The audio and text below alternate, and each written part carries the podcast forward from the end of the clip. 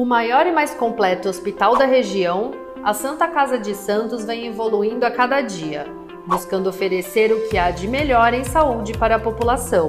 Desde 2016, o hospital está sob o comando do provedor Ariovaldo Feliciano, que investiu em tecnologia, inovação e humanização dos serviços, tornando a Irmandade um dos principais hospitais do estado de São Paulo. Santa Casa de Santos, cada dia mais completa. Começa agora Jornal em Foque, manhã de notícias. Apoio Santa Casa de Santos, cada dia mais completa. Olá, bom dia, amigos internautas do Boc News. Nós estamos iniciando uma nova edição do Jornal em Foque, manhã de notícias. E nesta quinta-feira, 8 de julho, nós estamos recebendo aqui nos estúdios da Boc News TV, com muito prazer, o secretário de Finanças da Prefeitura Municipal de Santos, Adriano Leocádio. Bom dia, secretário, obrigado pela presença. Bom dia, Francisco, bom dia a todos, a todos os ouvintes que estão acompanhando aqui o programa do Boc News. É uma oportunidade muito grande para a gente poder estar falando sobre a cidade, sobre a economia e sobre os rumos de Santos. Né? Muito bem, secretário. Vamos agora é, conversar com o colega jornalista Fernando de Maria, que está lá na redação do Boc News e vai nos apresentar agora as principais notícias do dia de hoje. Fernando, bom dia, obrigado pela presença. Olá, bom dia, Chico. Bom dia também ao nosso secretário de Finanças e a você, internauta, que nos acompanha pelas redes sociais, no nosso YouTube no nosso Facebook, também pela rádio Boc News, agora com um novo site. Sim, o Boc News está com um novo site, mesmo endereço, bocnews.com, com muitas novidades para você. Basta nos acompanhar em bocnews.com, tanto no desktop, no seu computador também, na, no seu celular. Vamos aos destaques de hoje aí, um novo site aí, bocnews.com. Uh, dia do panificador no dia de hoje. Amanhã, dia da Revolução de 32. Santos admite que lote de vacinas vencidas entregue, foi entregue a profissionais da saúde. Planalto aposta em racha da CPI da Covid após prisão de servidor. Santos faz licitação para a volta dos relógios nas ruas. governo federal pede terreiros de clubes, tanto da Portuguesa Santista como também do Portuários. E o São Paulo ganha a primeira no Brasileirão e o Palmeiras vira líder. Agora as estradas, nesse momento, operação 5 por 5 entre o sistema Anchieta e imigrantes. Né? Há pontos de lentidão na chegada a São Paulo pela Anchieta, dos quilômetros 13 ao 10, neste momento, segundo o site da Ecovias. Enfim, a expectativa, apesar da pandemia, de uma descida significativa de carros neste final de semana, em razão do feriado dessa sexta-feira. Vamos agora às balsas. Como de costume, muita espera para quem está do lado de Guarujá. São 40 minutos de espera neste momento para quem está em Guarujá em direção a Santos. E, pelas imagens, você percebe que esse tempo é muito maior. Em Santos, a espera chega a 30 minutos, apesar de ser, serem seis embarcações operando neste momento. Já Santos Vicente Carvalho tem duas embarcações com 20 minutos de espera em ambos os sentidos para os passageiros. Muito bem, Fernando, estão as principais notícias do dia de hoje, secretário. E esse fato do lote de vacinas vencidas, vacinas que foram aplicadas em profissionais da saúde é, de Santos, a prefeitura até emitiu uma nota explicativa do que de fato aconteceu, porque em três unidades hospitalares, no Hospital dos Estivadores, no Hospital Vitória e também na, na unidade do Ambesp, profissionais que trabalham, profissionais da prefeitura, receberam essa vacina vencida, o que é lamentável sobre todos os aspectos Houve, evidentemente, a prefeitura admite, houve uma falha no encaminhamento da, da, da, das vacinas, do imunizante, enfim, houve alguma confusão, alguma, um, um problema sério na, na, na, exatamente na logística com relação às vacinas, e agora a prefeitura informa que os profissionais que receberam essa vacina vencida receberão uma dose extra, no sentido de que não haja qualquer prejuízo do ponto de vista do enfrentamento da pandemia. Mas, por outro lado, esses profissionais que receberam essa dose vencida também estão sendo acompanhados e sendo monitorados para ver se não há nenhum grave problema com esses funcionários. Foi mais ou menos isso que aconteceu, né, secretário? Isso, isso. Foi. A prefeitura está fazendo as apurações devidas, né? A Secretaria claro. de Saúde é acerca de, de como ocorreu esse esse, esse problema, né, de que fato, se há algum responsável por isso, mas sobretudo a preocupação com os, com os colaboradores que claro. trabalham na Secretaria de Saúde. Então, de imediato, quando foi detectada a prefeitura, é, o prefeito Rogério já determinou a revacinação dessas pessoas, né? O que, o que a gente sabe é, por conta dos profissionais da área de saúde, dos infectos que trabalham na prefeitura, é que as pessoas que, que receberam essas doses, elas não, não correm nenhum, nenhum problema de saúde por conta dessa vacinação. Porque, na verdade, que se perde é a eficácia claro. né, da, Bom, da, da vacina, só isso, menos mal. É, menos, menos, menos mal. mal. porque pelo menos não vão sofrer nenhuma consequência Exatamente. direta, mas agora é serem vacinados. Aliás, vale aqui um registro pelo trabalho excelente dos profissionais de saúde da prefeitura em toda essa campanha de vacinação todos eles, invariavelmente, eu já tenho, nós temos registrado aqui diversas é, elogiosas a essas pessoas e, e que, que estão trabalhando na linha de frente, muito atenciosas, dando todas as informações para a comunidade. Então, parabéns mais uma vez ao pessoal da saúde, da linha de frente neste processo de vacinação que já, já começou há muito tempo, ainda vai continuar por mais alguns meses, portanto, e é preciso que eles sejam revacinados rapidamente, conforme a Prefeitura já anunciou e o próprio secretário também confirma nesse momento. Mas, secretário, a situação ainda com relação ao Covid, eu queria lhe colocar inicialmente duas questões. A primeira delas, a situação na prefeitura já voltou ao normal, que os funcionários já estão trabalhando normalmente, ou ainda há casos de home office, pessoas, funcionários que ainda estão trabalhando em casa, secretário? Ainda existe né, uma quantidade é, pequena, bem menor, de pequena. servidores que ainda estão trabalhando em casa. O prefeito, alguns dias atrás, ele fez publicar um decreto, e nesse decreto ele regulamentava de forma muito clara é, quais são os servidores e quais as atividades que poderiam trabalhar em home office, né? Uhum. Principalmente aqueles servidores que, que possuem alguma comorbidade e ainda não foram vacinados. Sim. Ou que já foram vacinados, mas a vacina não, não teve o seu período de, de, de eficácia plena. Então a gente permitiu com que esses servidores voltassem, mas é, permanecessem em home office. Sim. Mas é, os serviços da prefeitura, na sua totalidade, já estão funcionando plenamente. Alguns deles, como é o caso da Secretaria de Finanças, demandam um agendamento, mas não é por conta dos servidores, é por conta da segurança, evidentemente, dos nossos servidores e também dos, dos contribuintes e dos munícipes, para evitar qualquer tipo de aglomeração. Então, o interessante é que se a pessoa precisa de algum serviço na prefeitura, seja via poupa-tempo, que concentra uma grande parte de serviço, seja feito o agendamento, que ele é feito de forma virtual. Né?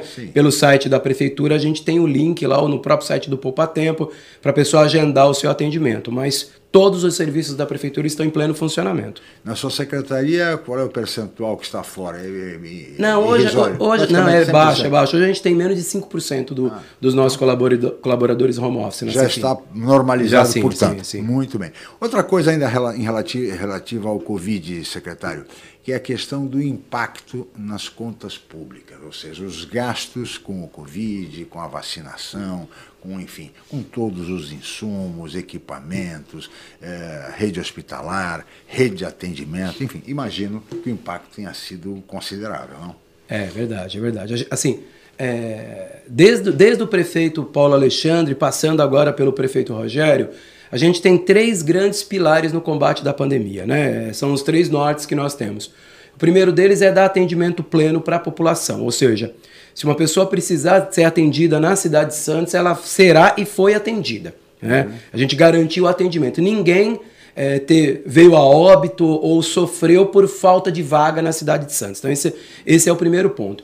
O segundo ponto é a questão da vacinação, que por parte da prefeitura fica mais na questão da gestão do serviço, claro. que Santos tem feito isso de maneira muito excelente graças ao nosso, ao nosso time da saúde. E o terceiro ponto é a questão da retomada econômica. Mas falando da questão do, do custeio da pandemia, é um custeio bastante. Ninguém estava preparado para isso, a grande verdade é isso, viu, La Escala? É, nem o governo federal, nem o estadual, nem os municípios.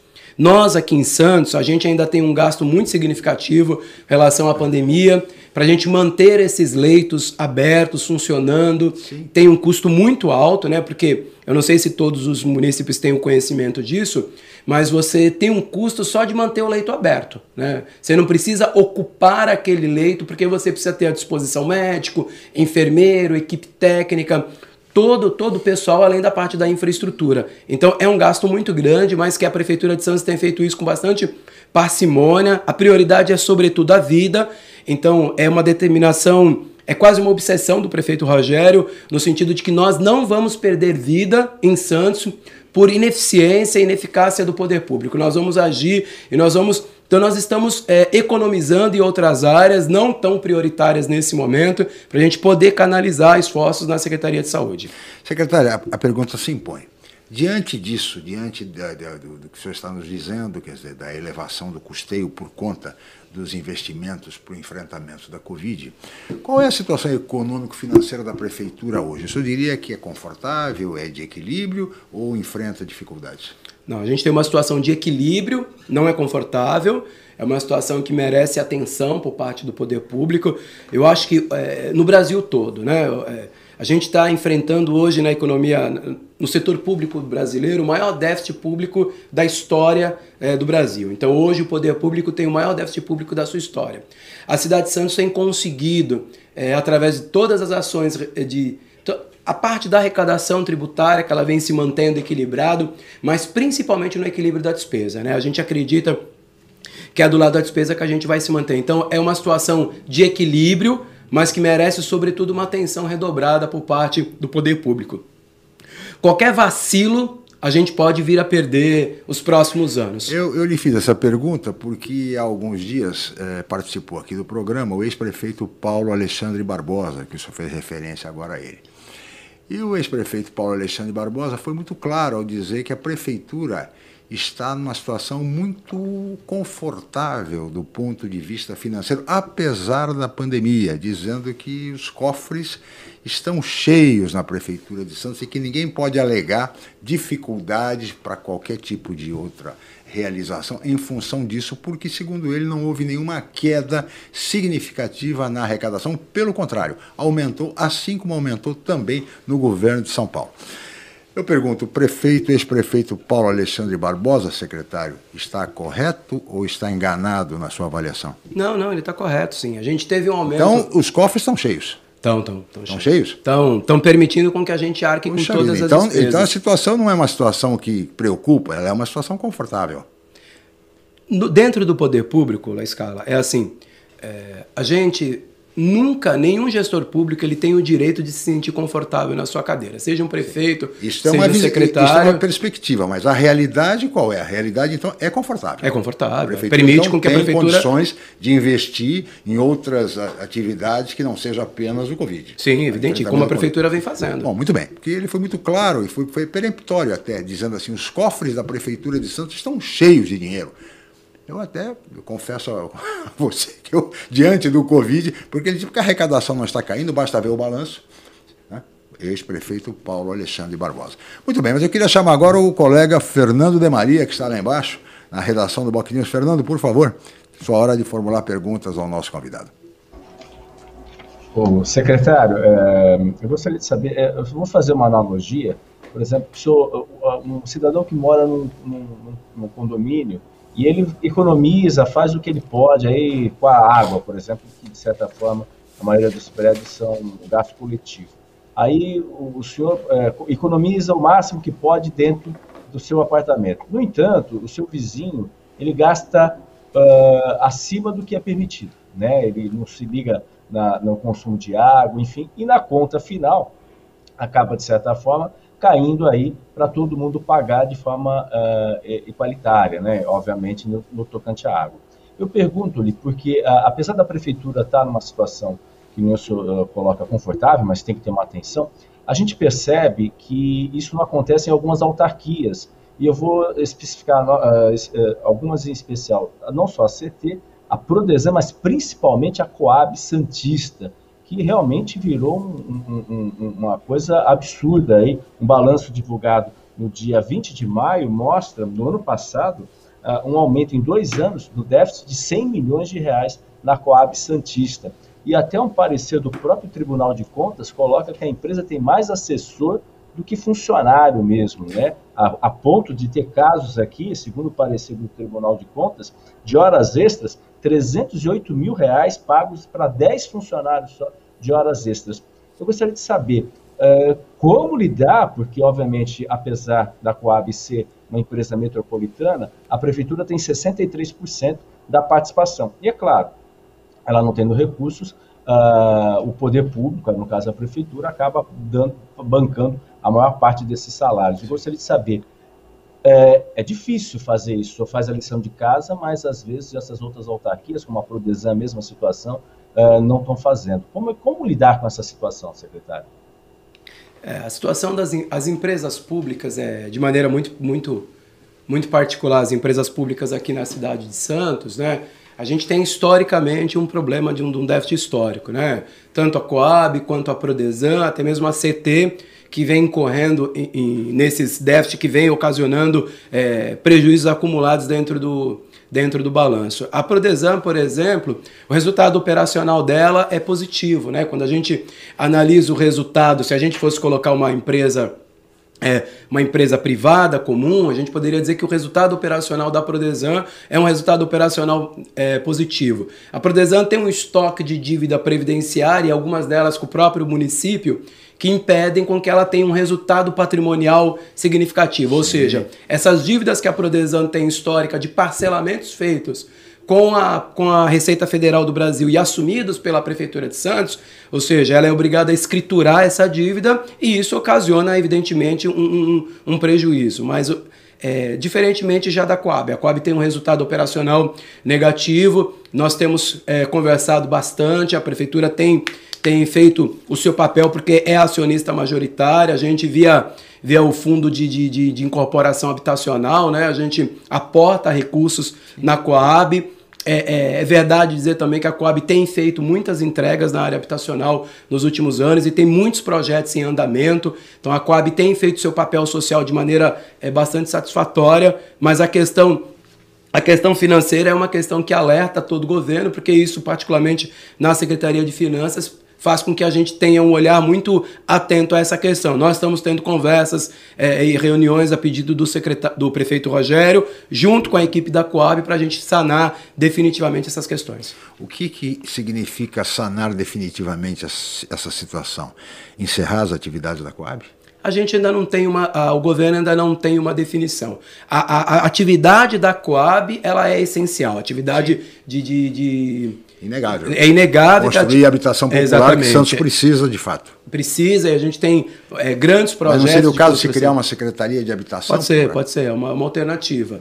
É uma alternativa, é uma alternativa. É que desmobilizar uma companhia que não é só por parte de Santos, ela tem um, um uma, uma, um gerenciamento jurídico um, um, pouco complexo, mas a prefeitura está analisando isso de todas as formas para tentar dar a melhor saída, para que a gente realmente canalize todos os recursos para a sua finalidade, que é a construção de moradia, né, para claro, a população. A, a finalidade é essa. Seria este seria o caminho, por exemplo, da Prodesan também? Porque a Prodesan também enfrenta graves dificuldades há muito tempo. É, a Prodesan... E há quem defenda o, o fim da Prodesan. A Prodesan, por mais que ela tenha um resultado patrimonial um pouco é, complicado, né? Eu não lembro de cor assim o, o resultado operacional da Prodesan, mas a, mas, a, a, mas a Prodesan, ela funciona no seu dia a dia quando a gente leva em consideração seus resultados, os seus, as suas receitas e as suas despesas ordinárias. Ela, então ela tem sobrevida. Sim. A gente precisa resolver uma questão de um, resultado histórico. Para isso a gente está negociando, inclusive porque a Prodesan ela tem vários ativos. Né? A Prodesan ela tem alguns ativos imobilizados que são de alto valor. Anteriormente já se tentou, inclusive, vender terreno, fazer Sim. leilão através da, da Bolsa de Valores. O mas caso é... da usina de asfalto, Exatamente. por exemplo, não se conseguiu, não, resultou deserta. É, deu deserto, mas a gente tem, é, mas do outro lado a gente mantém um ativo que consegue se sobrepor, se sobrepor ao passivo. É, então, é, contabilmente, a Prodesan ela tem, ela tem, tem sobrevida e ela tem solução. A gente entende. O senhor que acha que a Prodesan ela é necessária? Eu acho que ela é estratégica, né? Eu particularmente acho que a Prodesan ela, ela tem se, ela, ela tem funções extremamente estratégicas hoje para o município.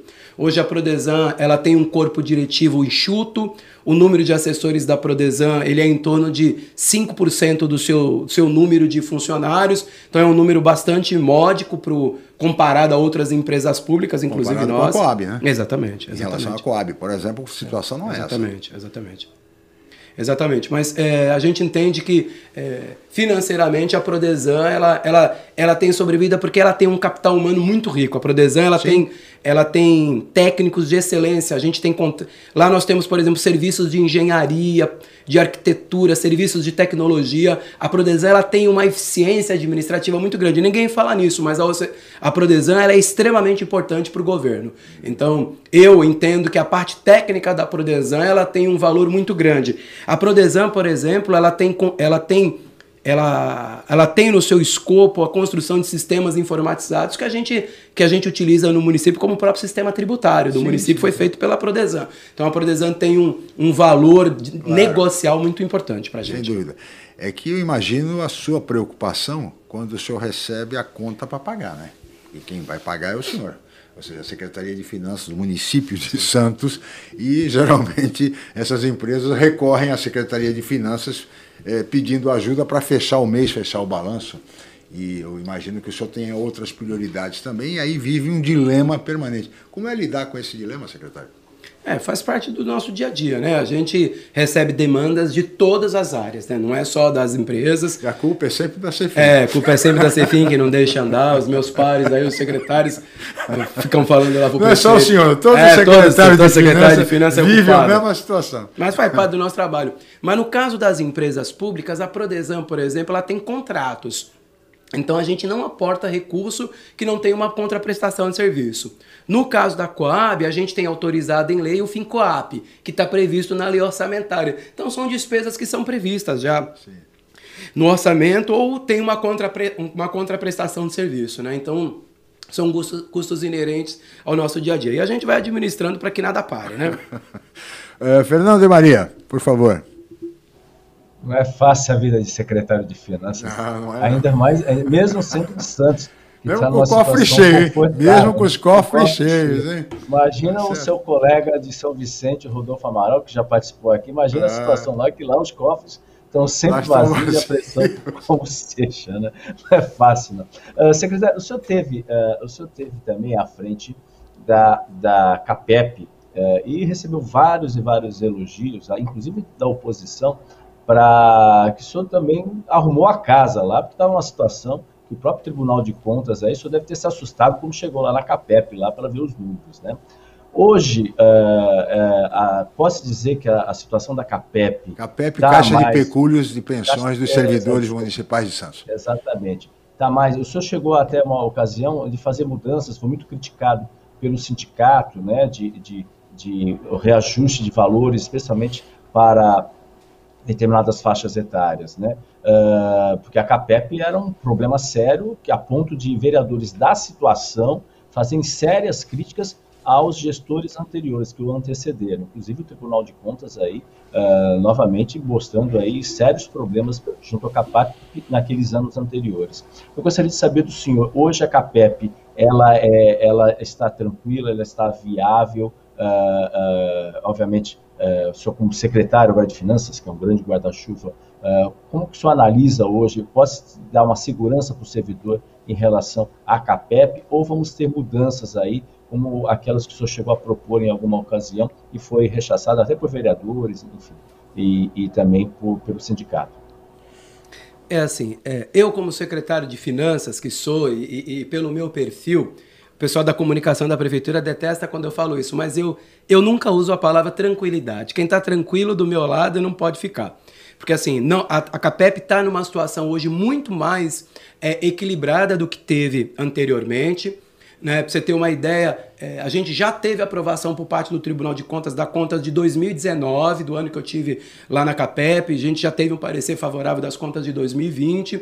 Então, o trabalho que a gente iniciou lá na CAPEP, que está sendo muito bem conduzido agora pela Gilvânia, a Gilvânia é uma colega minha, servidora, a gente é amigo há mais de 10 anos. A Giovânia trabalhou na área de, sau- da- de saúde, da prefeitura. A Gilvânia tem feito um trabalho exemplar na, caixa de, na, na nossa Caixa de Assistência à Saúde, a CAPEP.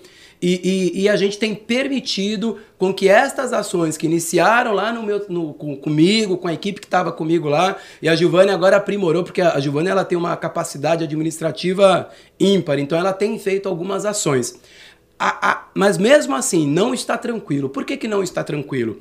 O fato da gente manter o atendimento, não ter mais interrupção do atendimento, esse é o feijão com arroz que a gente fez. A CAPEP ainda precisa de ter algumas alterações estruturantes na sua, no seu modo de agir, porque por mais que a gente resolva por um tempo, se a gente não tiver algumas alterações, a gente ainda tem algumas distorções na legislação, por exemplo, da CAPEP. Vou te dar um, vou dar um exemplo para vocês. É, a gente hoje só pode descontar com dependente até 7% do salário da pessoa.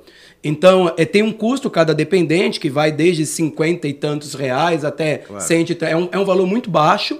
É, mas se a pessoa tiver 10 dependentes, você só pode descontar 7% do salário dela. Então isso não é correto, né? Isso não é justo. Você colete... Então tem algumas é, distorções que ainda não foram sanadas na CAPEP que precisam sanar. É evidente que hoje a CAPEP está numa situação muito melhor, pagando os seus, os, seus, os seus fornecedores e principalmente, a gente teve todo esse período da pandemia, nenhuma pessoa, nenhum servidor público ou dependente, a CAPEP tem mais de 27 mil pessoas que precisou de atendimento da CAPEP ficou sem atendimento. Nenhuma pessoa. Isso, é, os meus parabéns vai principalmente para a Gilvânia, que tem feito um trabalho exemplar à frente da, da nossa autarquia. Secretário, nós vamos continuar conversando sobre questões ligadas à administração direta e indireta da Prefeitura de Santos no próximo bloco. Nós vamos agora para um rápido intervalo, voltaremos em seguida com o Jornal em Foque Manhã de Notícias. Estamos apresentando Jornal em Foque Manhã de Notícias.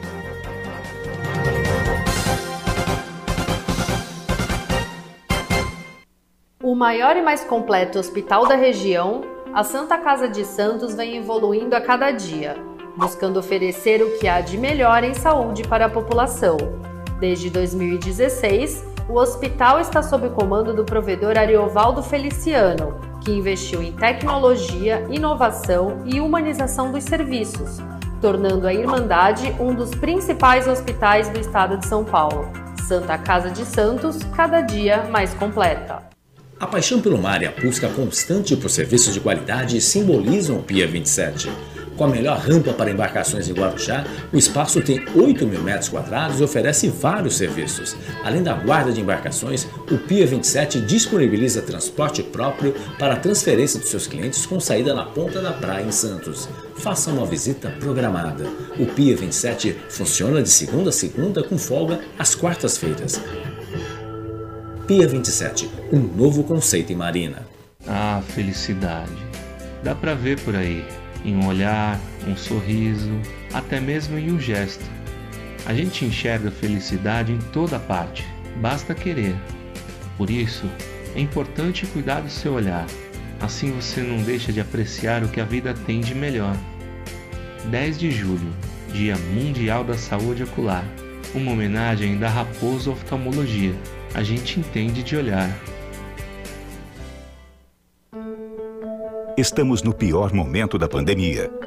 Mas para auxiliar uma parcela da população menos favorecida, estamos lançando uma campanha: Vacina contra a Fome. Quando chegar a sua vez de se vacinar, você poderá doar qualquer alimento da cesta básica, arroz, feijão, macarrão, no próprio posto de vacinação. Mas não é obrigatório, é opcional. Ajudar ao próximo também é uma forma de salvar vidas. Voltamos a apresentar Jornal em Foque, Manhã de Notícias.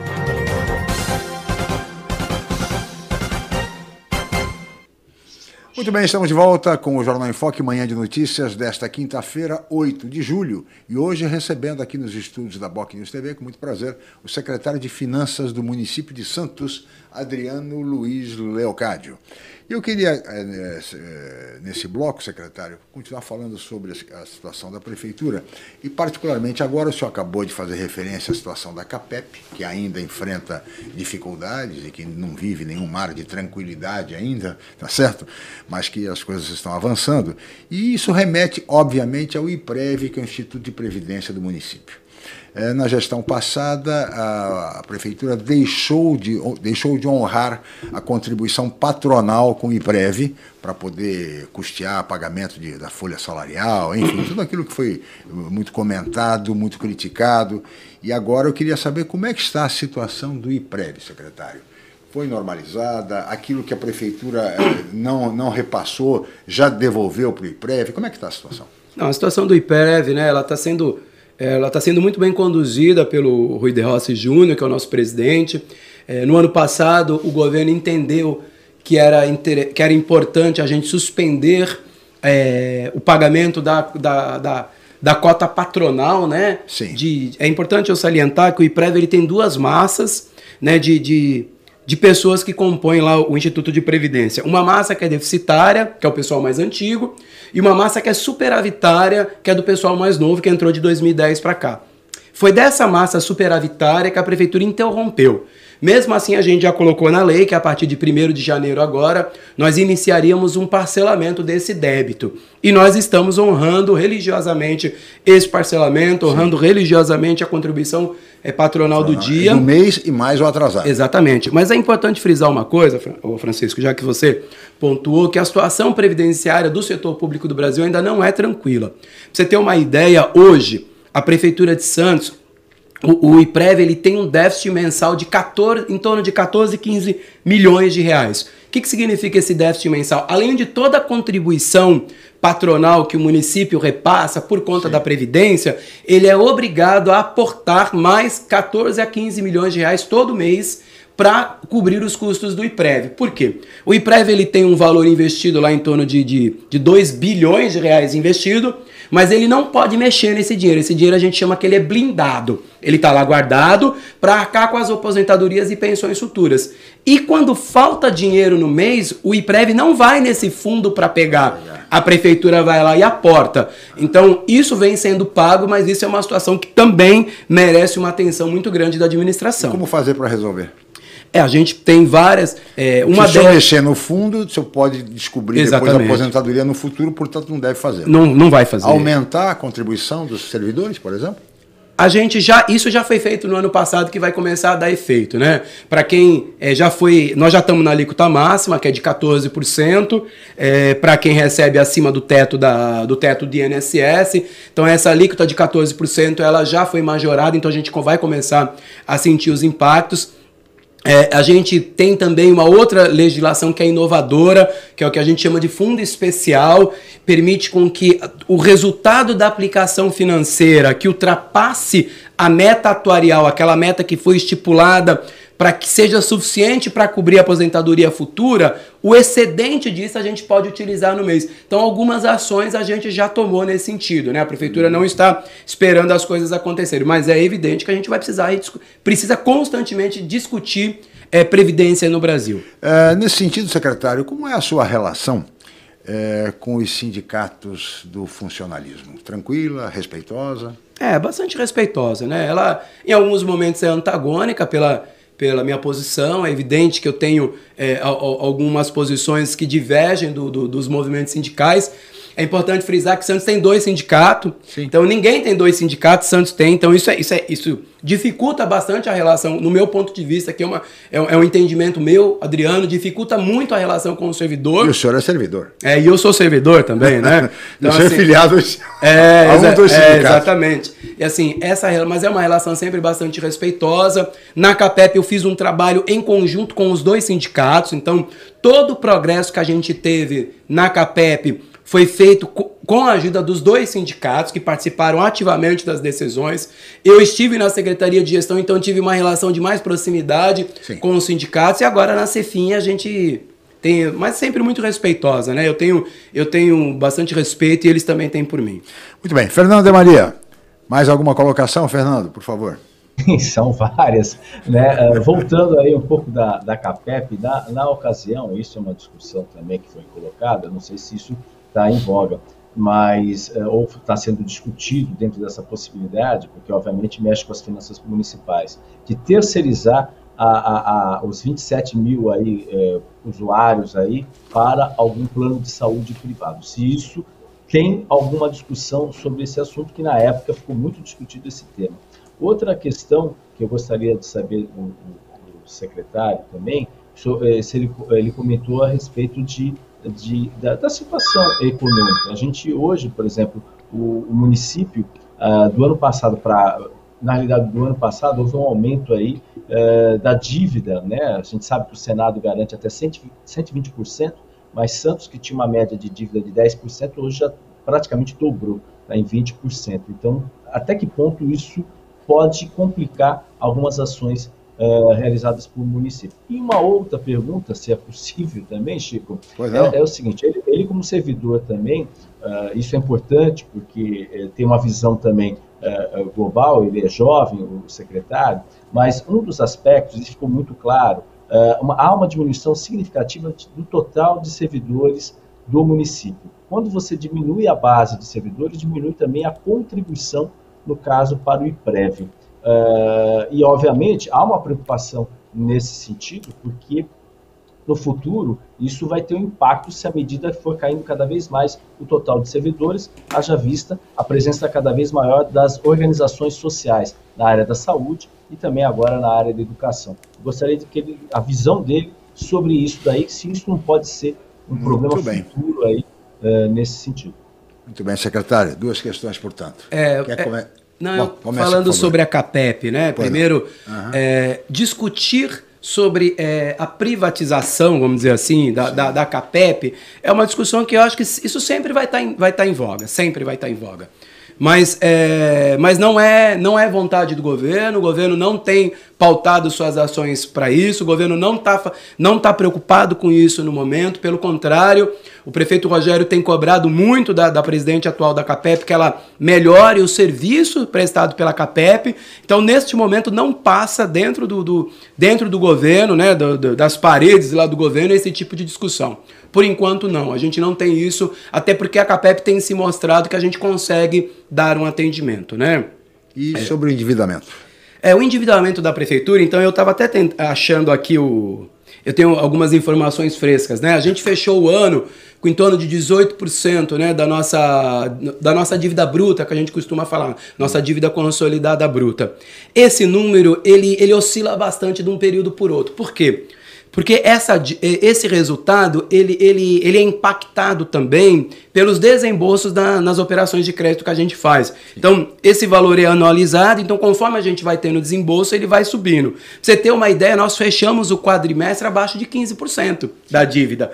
Por quê? Porque nós reduzimos o estoque de precatória através das baixas de, que nós recebemos por parte do TJ, porque a dívida da prefeitura não é só dívida de, de financiamento, entra também de qualquer dívida que o período de amortização seja superior a 12 meses, ela acompanha a dívida consolidada bruta do município. Então, os precatórios eles entram nessa conta. Como nós somos optantes da emenda constitucional 62 e a gente faz um depósito religioso na conta do TJ, isso vai sendo dando baixa, vai reduzindo o nosso estoque de dívida. Então, com relação à dívida, nós estamos absolutamente tranquilos, sem nenhum problema, inclusive com tendência de queda desse indicador. Então, isso. E a terceira questão que foi falado é sobre eu, eu esqueci, de Maria, foi sobre o Instituto de Previdência, né? Isso. Na realidade, foi, por exemplo, você tem uma redução significativa ah, de servidores, né? Servidores por conta das organizações impacta, sociais.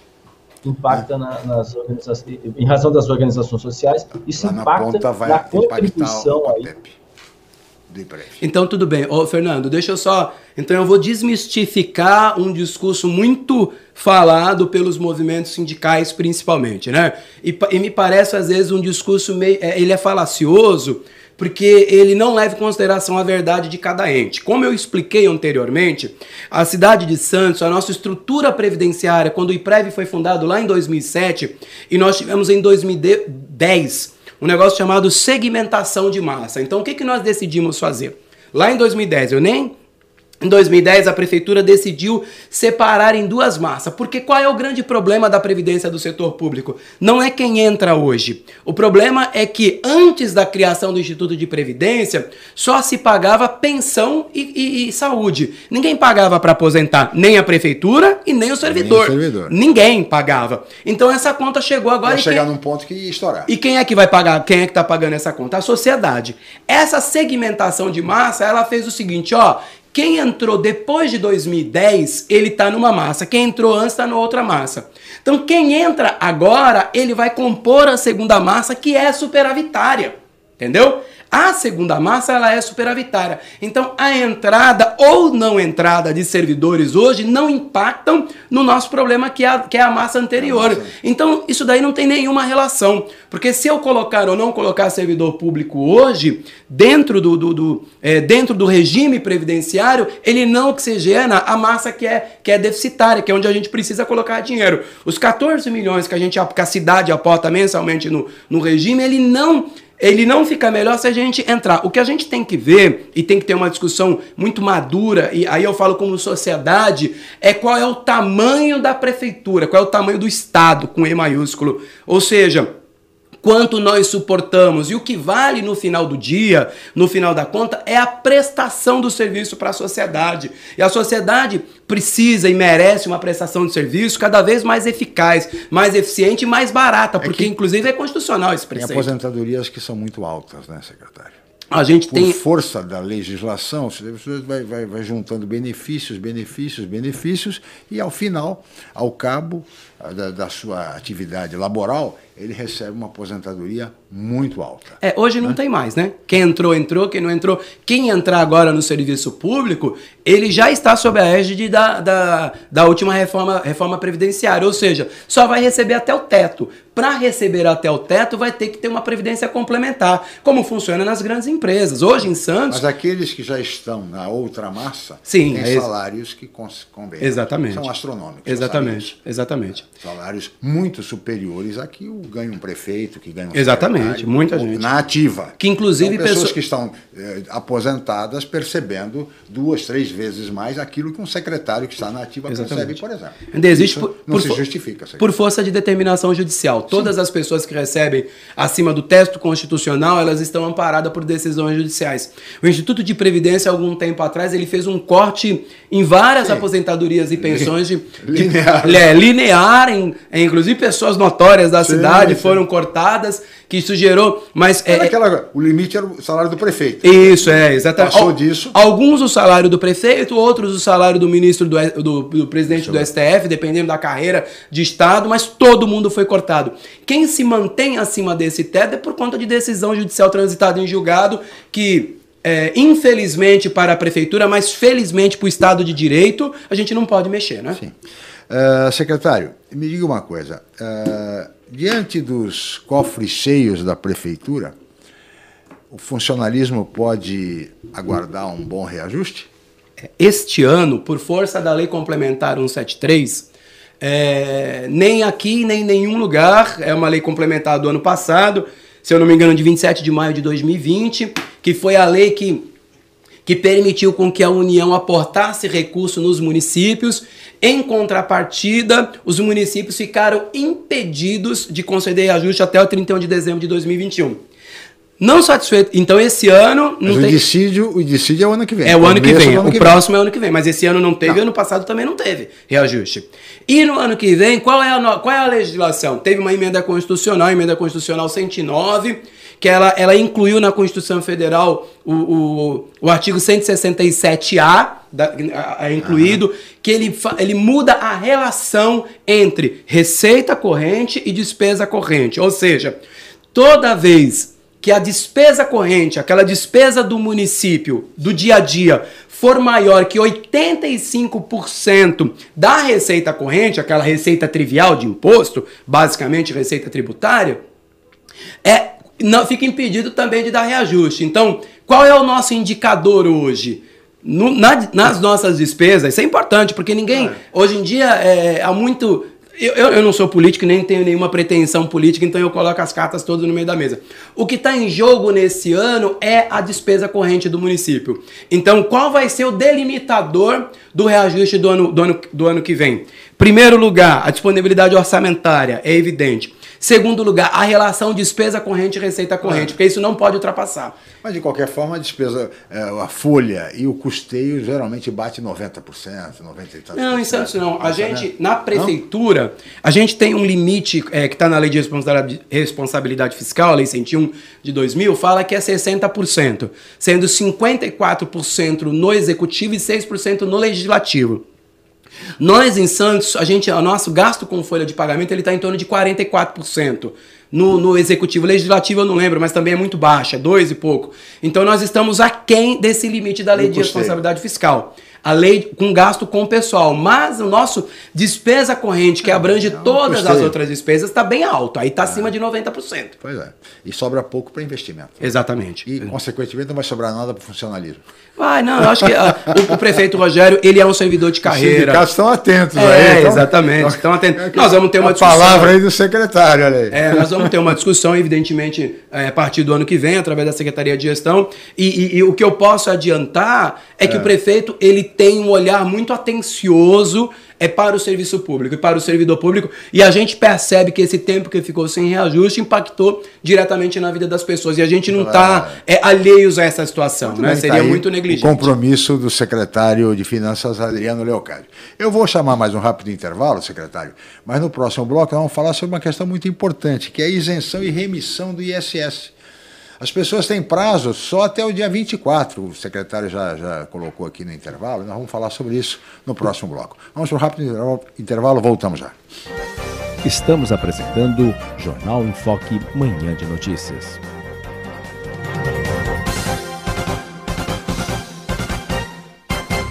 O maior e mais completo hospital da região, a Santa Casa de Santos vem evoluindo a cada dia buscando oferecer o que há de melhor em saúde para a população. Desde 2016, o hospital está sob o comando do provedor Ariovaldo Feliciano, que investiu em tecnologia, inovação e humanização dos serviços, tornando a Irmandade um dos principais hospitais do estado de São Paulo. Santa Casa de Santos, cada dia mais completa. A paixão pelo mar e a busca constante por serviços de qualidade simbolizam o Pia 27 com a melhor rampa para embarcações em Guarujá, o espaço tem 8 mil metros quadrados e oferece vários serviços. Além da guarda de embarcações, o Pia 27 disponibiliza transporte próprio para a transferência dos seus clientes com saída na ponta da praia em Santos. Faça uma visita programada. O Pia 27 funciona de segunda a segunda com folga às quartas-feiras.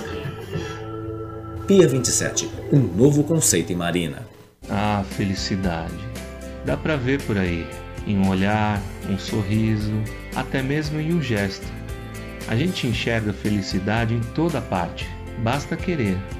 Por isso, é importante cuidar do seu olhar, assim você não deixa de apreciar o que a vida tem de melhor. 10 de julho, Dia Mundial da Saúde Ocular, uma homenagem da Raposo Oftalmologia. A gente entende de olhar. Voltamos a apresentar Jornal em Foque, Manhã de Notícias.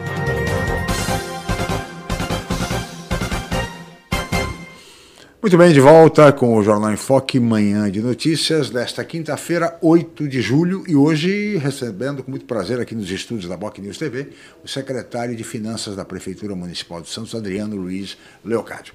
E agora, antes de continuarmos a entrevista com o secretário, eu queria chamar o colega jornalista Celso Vernizzi, que vai nos apresentar a previsão do tempo para hoje. Celso, obrigado pela presença. E agora, Celso Vernizzi. O aumento do tempo. Olá, amiga, olá, amigo. É, a situação do tempo permanece igual.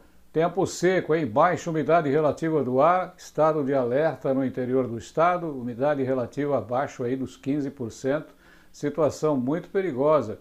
Já na capital, no litoral, tem maior umidade, mas também fica mais seco. Por isso é muita água tomando durante o dia. Tempo de sol, elevação da temperatura, depois amanhecer com alguma nebulosidade na faixa leste. vai melhorar, o dia vai inclusive aquecer um pouco mais. 24 a 25 graus são esperados na capital, 24 no litoral e no interior do estado, 28 graus já em várias cidades. Tempo vai ser aproveitável no fim de semana. A temperatura sobe até os 26, 27 graus no sábado e no domingo e vai melhorando dia a dia. As noites é que vão continuar frias, os dias mais curtos, as noites mais longas e sem nuvens. Baixa mais as temperaturas. Noites frias, portanto, muito agasalho. Frentes frias, nada. Saem para o Oceano Atlântico vão para o alto mar. Grande abraço. O aumento do tempo. Aí está a previsão do tempo do nosso colega jornalista Celso Vernizzi e que trouxe boas notícias para este final de semana prolongado, até em razão do feriado aqui, feriado paulista de 9 de julho. Amanhã ninguém trabalha na prefeitura, né, secretário? Eu mundo... trabalho em casa, né? Sim, trabalha secretária 24 horas por dia, fim de semana, não tem jeito. Mas, secretário, eu queria falar a respeito desses projetos que a Câmara aprovou de isenção e remissão do ISS, que vai certamente trazer um bom aporte para os cofres já cheios da prefeitura com, esse, com essa medida, não? Mas o prazo está acabando para isso. Isso, está acabando, né? Assim, como eu disse lá no começo é, dessa nossa conversa, é, o prefeito Rogério ele elencou, né, isso já vem desde o prefeito Paulo Alexandre, três grandes pilares. E o terceiro pilar é a economia da cidade.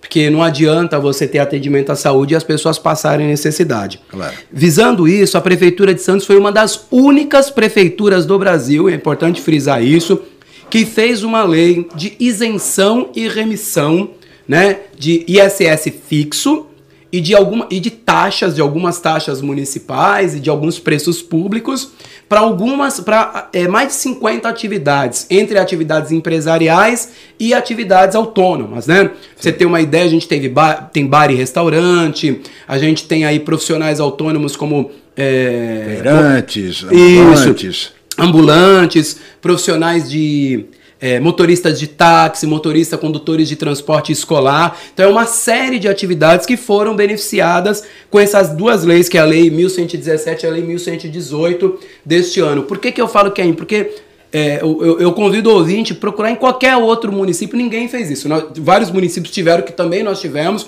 foi a moratória, que é a postergação do pagamento. Isso também a gente tem, até 30 de novembro.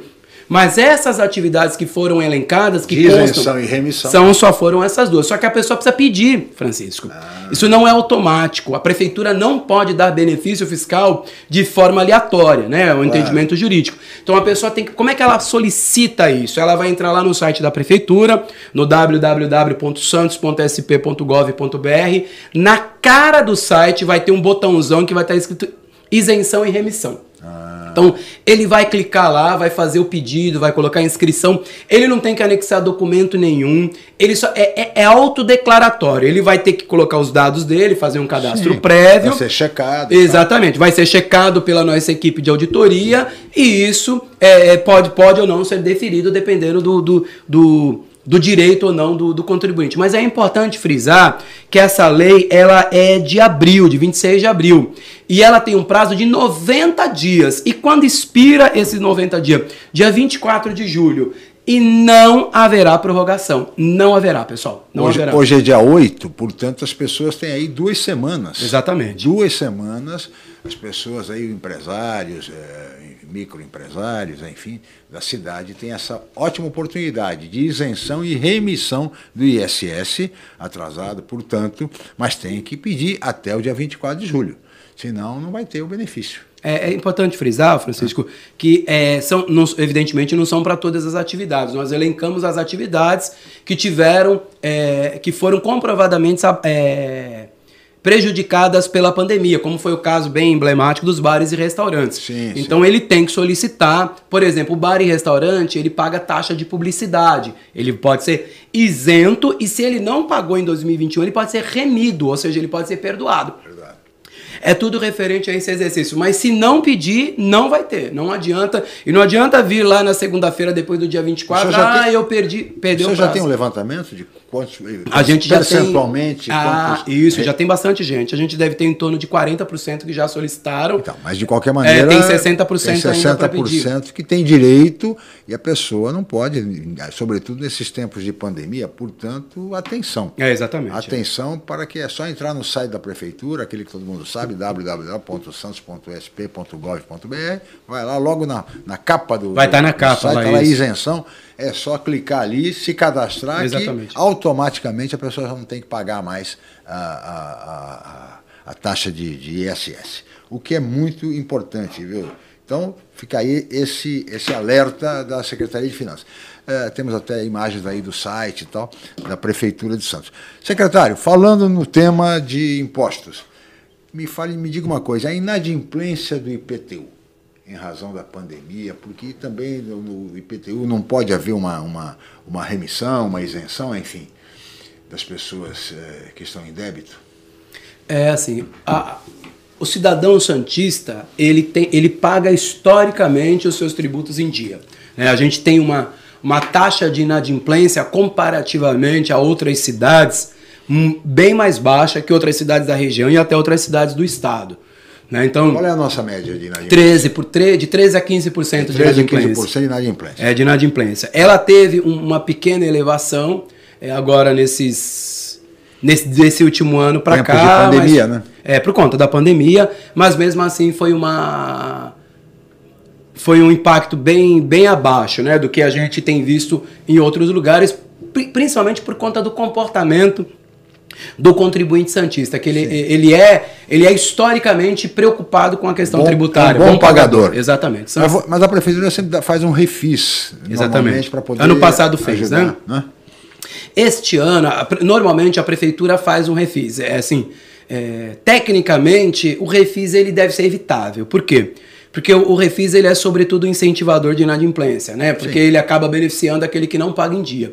Então, quando Mas o refis a pessoa paga o principal, só não paga juros. É, na verdade, juros, paga até uma parte, dependendo do modelo do refis. Às vezes ele tem abatimento de 100%, 90%, 80%, mas uma parte. E ele tem um outro problema, que são as custas que acaba encarecendo a dívida em 10%. Então, deixar inscrever na dívida ah, ativa ah, é um péssimo Ele negócio. pagar antes de ir para a dívida, dívida ativa. É, exatamente. A ideia é essa. É, porque normalmente eu acho que o ano passado me parece que até novembro, quem pagasse até novembro não precisaria. Exatamente. Não entraria na dívida Exatamente. ativa. Né?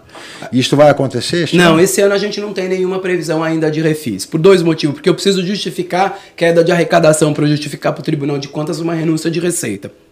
Coisa que a gente não está tendo. E a gente está acompanhando de perto, a gente vai esperar andar um pouquinho mais esses, é, esses próximos meses agora, agosto, setembro, para tomar a decisão se vai fazer ou não. No ano passado nós fizemos dois refis.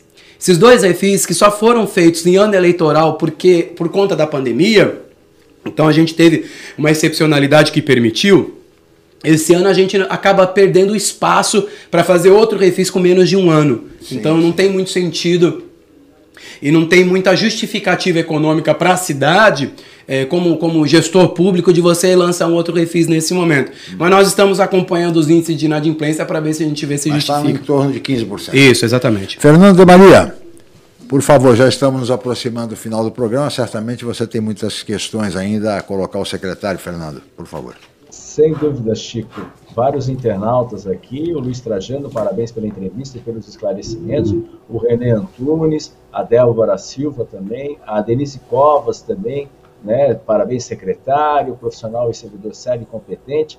O seu antecessor, o Maurício Franco, também mandando parabéns para você pela seriedade na condução da Secretaria de Finanças e dando parabéns aí ao programa também, né? Então, parabéns aí pelo, pelo, pelos esclarecimentos que são importantes. Eu tinha algumas umas questões, Chico, se você claro. é claro, André também. Por favor. É, a, a, até alguns anos atrás, a gente, a gente até brincou com o então secretário, hoje vereador uh, Cacá Teixeira, uh, que ele agradecia quando entrava o dinheiro da Câmara para, no final do ano lá, que vinha aquele checão né, da Câmara para pagar aí, especialmente o 13 terceiro salário dos servidores. A gente lembra que teve até um ano aí que teve um, um probleminha aí, efetivamente falta de receita no município. Gostaria de saber se o 13 terceiro uh, salário uh, está garantido esse ano, vai ser pago dentro do, do, do, do, prazo, as duas parcelas, parece que uma já foi paga, mas a outra está tudo certo, porque a gente sabe que o segundo semestre, geralmente a arrecadação cai em relação ao primeiro semestre, isso é tradicional mesmo, né, nesse sentido.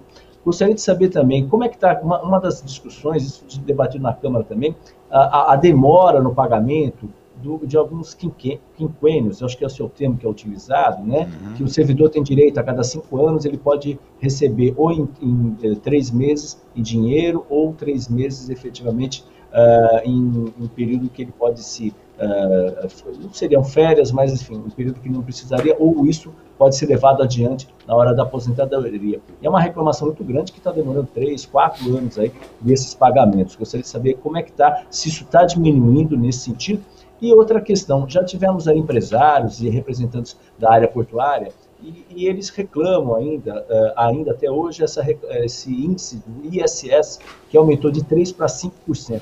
E eles tentam aí, estão tentando junto à prefeitura, segundo relatos que eles nos passaram, para poder voltar aí ou chegar no meio termo. Existe aí alguma, alguma análise, até porque o ISS é, o, é a grande é, cereja do bolo aí na arrecadação municipal, de retomar aí essa discussão de uma uh, redução, alguma coisa nesse sentido, para as empresas portuárias ou para o segmento portuário? Então, vamos, vamos lá, secretário. Tá bom, não, eu anotei aqui. tá. Em primeiro lugar, eu quero agradecer ao Maurício Franco, é meu amigo, né? É meu antecessor, foi meu chefe. Eu trabalhei assessorando o Maurício, foi uma honra. Eu conheci o Maurício na prefeitura, mas o Maurício tinha uma experiência é, vasta, né? Na, na Caixa Econômica Federal, é um é um cara exemplar, uma pessoa do bem que eu gosto muito. E hoje, se eu consigo fazer um trabalho mediano, é graças ao, ao desempenho do Maurício à frente da Cefim, que foi realmente exemplar. O Maurício tirou a gente de uma situação muito difícil e eu tenho só a agradecer e, e, e homenagear o meu amigo. Décimo terceiro, nós já adiantamos, né? A primeira parcela, como o de Maria já falou. Uhum. A gente está planejar, planejando, planejando o pagamento da segunda parcela. Evidentemente que a gente tem até dezembro para pagar, a gente ainda não tem uma data definida, mas o que a gente vem fazendo é o que qualquer empresa privada faz, e a prefeitura Apesar da gente não ter essa obrigação legal, a gente utiliza de alguns preceitos financeiros usados na, na, na iniciativa privada, Sim. que é da gente ir guardando um pouquinho todo claro, mês para o 13 terceiro, claro, né? Claro. A gente provisiona o 13 terceiro e isso tem sido feito. Então, assim, o dinheiro do 13 terceiro é sagrado. A gente teve vários problemas durante pandemia, crise lá de 2016, mas nós nunca atrasamos salário. E eu garanto para os servidores e para quem está nos ouvindo, nós não iremos atrasar. É religioso o pagamento do salário. Então, a gente tem um compromisso com isso, então nós vamos pagar em Muito dia, pode ficar todo mundo garantido. É, o que você falou, não, na verdade, não é quinquênio, é o pagamento em forma em pecúnia, né, pecúnia. que a gente chama, da licença prêmio do servidor. Ou seja, o servidor público, eu inclusive, de 5 em 5 anos a gente tem direito a é, uma licença prêmio de 3 meses, onde você pode pedir uma parte indenizada, uma parte em gozo.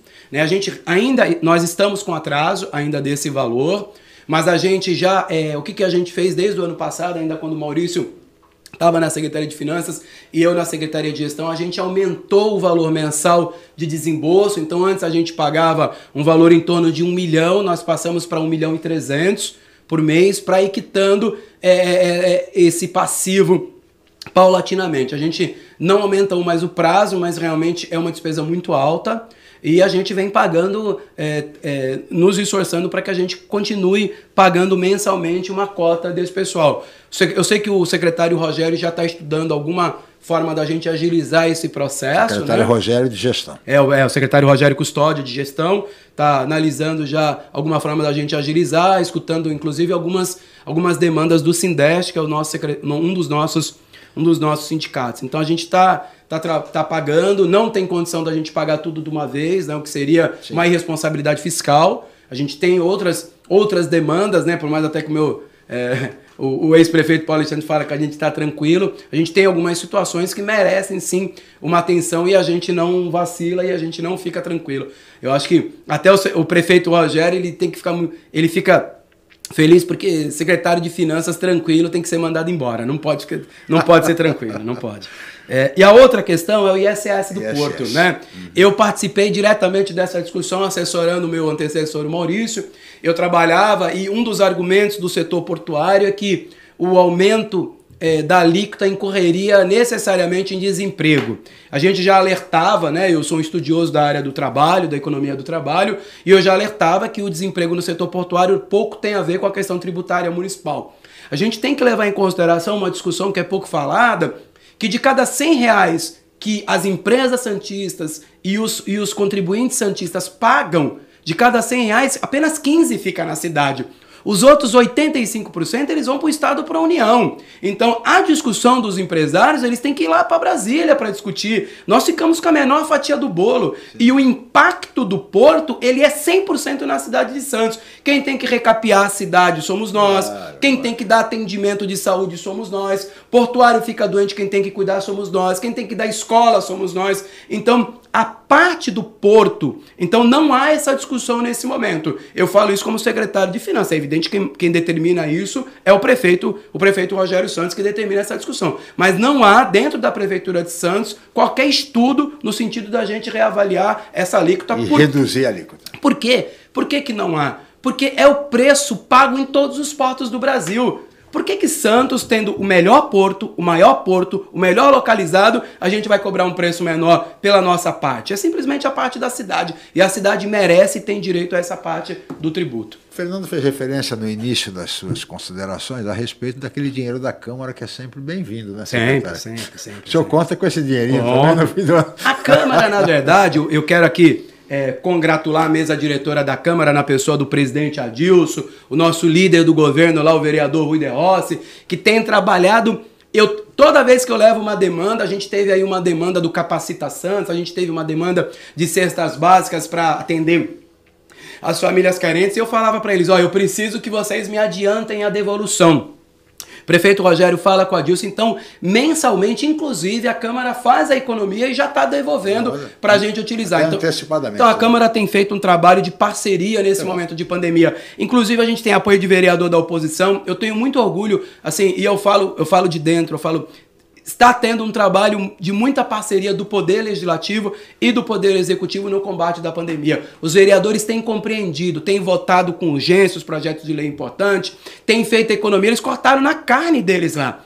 Da mesma forma que nós estamos economizando, lá eles reviram contrato, lá eles diminuíram despesa para sobrar dinheiro para a gente investir na área social aqui da prefeitura. Muito então, bem. Secretário, para terminar, já estamos no limite do programa, você sabe que passa muito rápido, né? A pauta é extensíssima, Sim, mas exatamente. enfim. Eu queria só a sua avaliação final a respeito do que o senhor pensa e o que o senhor espera de uma reforma tributária no Brasil. Porque fala-se tanto em reforma tributária, entre tantas outras reformas, né? administrativa, do Estado, política, jurídica, enfim. Mas especificamente da reforma tributária, o que, que o senhor espera de uma eventual reforma tributária séria no Brasil? É, eu sou presidente da Associação das Secretarias de Finanças do Estado de São Paulo, a Cefim São Paulo. Eu presido essa associação desde o começo desse ano. Nós, na associação, é, junto com diversas outras secretarias municipais, né, a gente tem mais de 200 membros Sim. na nossa associação, nós defendemos um modelo de, de reforma tributária chamado Simplifica Já o nosso modelo de reforma tributária ele está preocupado principalmente na simplificação dos processos, a unificação da legislação tributária de dois impostos que são verdadeiros manicômios tributários, que é o ICMS e o ISS. Não é possível a gente ter de 27 legislações de ICMS e 5.600 legislações de ISS. Então a gente pede a unificação dessas legislações. Então isso já ajudaria muito mas sem a existência de perda tributária para os municípios. Por quê?